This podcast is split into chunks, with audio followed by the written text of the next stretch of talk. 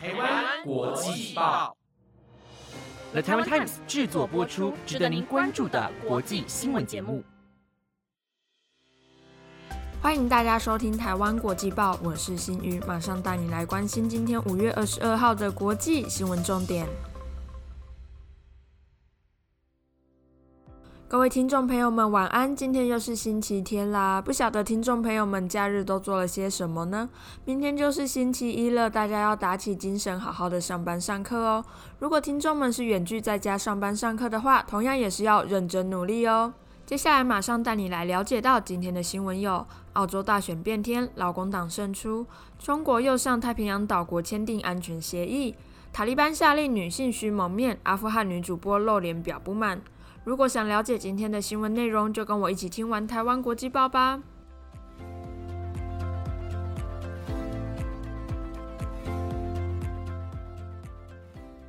今天第一则新闻就带你来关心到昨天在澳洲所举办的全国大选投票。选前根据澳洲当地电视台的预测，在野的劳工党有望击败总理莫里森执政的保守派。劳工党的领袖埃班尼斯可能将会建立澳洲近十年以来的第一个劳工党政府，并成为澳洲的下一任总理。而截至今天凌晨，在野的劳工党已获得七十二席，远超于现任总理莫里森所属的自由国家党联盟的四十七席，几乎可以确定澳洲的政坛变天。劳工党的领袖埃班尼斯也将成为自二零一三年以来澳洲首位劳工党党籍的总理。同时，也终结保守派十年的执政。现任总理莫里森也已致电给埃班尼斯，承认败选。他也祝贺埃班尼斯的新政府执政顺利，同时也宣布辞去自由党党魁来承担败选的责任。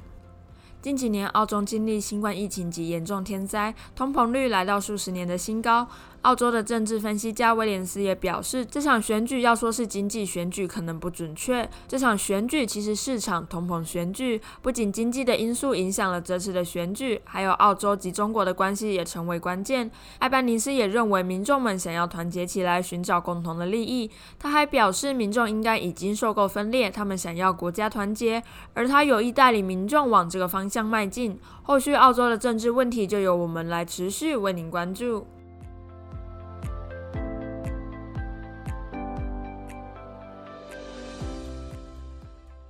第二则新闻带你来持续关心到之前所播报过塔利班攻占阿富汗的最新消息。塔利班在去年攻占阿富汗取得政权后，曾经承诺他们会实施温和的统治及尊重女性，但他们的所作所为并非如此。塔利班对阿富汗人民寄出一系列的严格规范，其中有许多规范是针对女性，并限缩他们的权利。本月稍早，塔利班就曾要求女性在公共场合最好穿着可以遮盖全身及脸部的衣物，像是传统的罩袍。塔利班的劝善惩恶部在昨天更是下令，要求电视台女主播严格遵守伊斯兰教法，必须蒙脸上电视。但阿富汗的黎明新闻、夏姆夏德电视台和 One TV 电视台的女主播在昨天播报时都没有蒙上脸，并露出了自己的脸庞。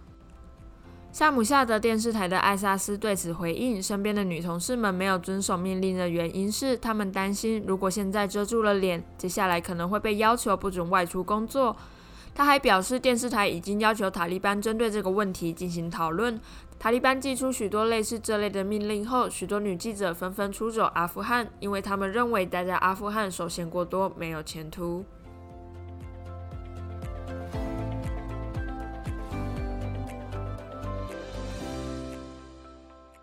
下一则新闻带领关心到政治，不晓得听众朋友还记不记得我五月初曾有播报过中国与所罗门群岛签订安全协议，而引起邻近国家澳洲、纽西兰等国的不满，同时也影响了太平洋地区的政治及安全问题。就连美国也反对这项协议。根据美国金融时报最新的报道，中国现在又与另外两个太平洋岛国洽谈安全协议。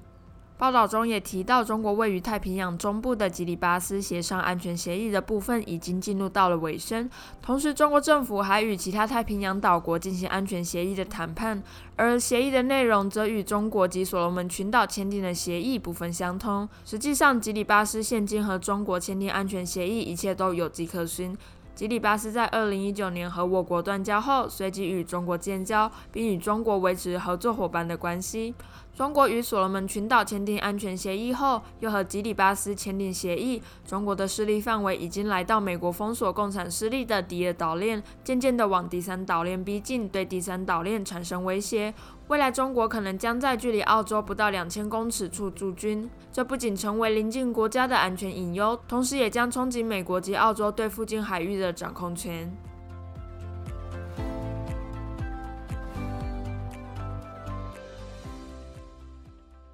下一则新闻带你持续关心到乌俄战争的最新现况。俄罗斯入侵乌克兰来到第三个月，战火绵延不断，世界各国纷纷对乌克兰提出援助，就连正在出访亚洲的美国总统拜登，二十一号也签署了跨海收到的援助方案。这项方案是美国目前最庞大的支援乌克兰方案。美国将提供乌克兰军事、经济及人道的援助。美国也将在未来五个月内陆续向乌克兰提供支援，来维持乌克兰对抗俄罗斯的能力。乌克兰总统泽伦斯基在听闻此讯后，也在个人的推特感谢美国及美国总统拜登对乌克兰的支持。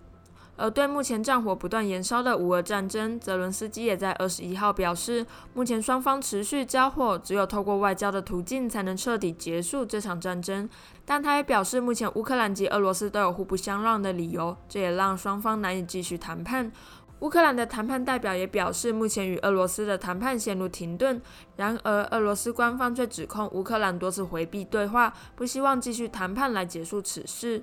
根据俄罗斯媒体的报道，乌俄双方的谈判代表自上个月二十二号起就没有任何的会面及联系。乌俄战争的后续消息，就让我们来持续为您关注。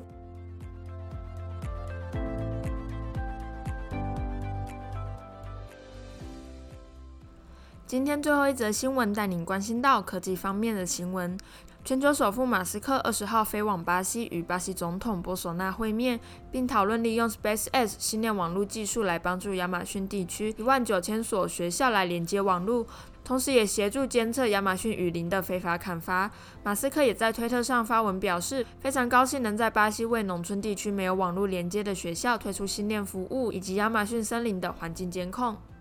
实际上，巴西农村地区没有网络的学校高达两万多所，比马斯克所提供的数字还要来得高。而另一项北部偏远地区学习的问题，则是拥有电脑的比例仅有百分之六十三，远低于巴西全国平均的百分之八十七。网络及设备问题也成为偏乡学童在学习上的一大障碍。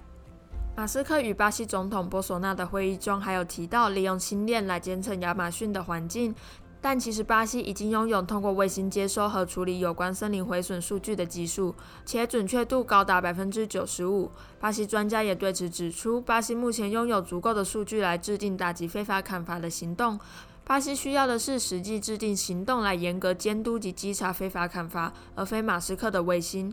唯有付出实际行动来打击非法砍伐，才能让亚马逊雨林的破坏不再扩大。号称地球之肺的亚马逊森林，才能持续为地球提供新鲜的氧气，来维持地球的生态运作。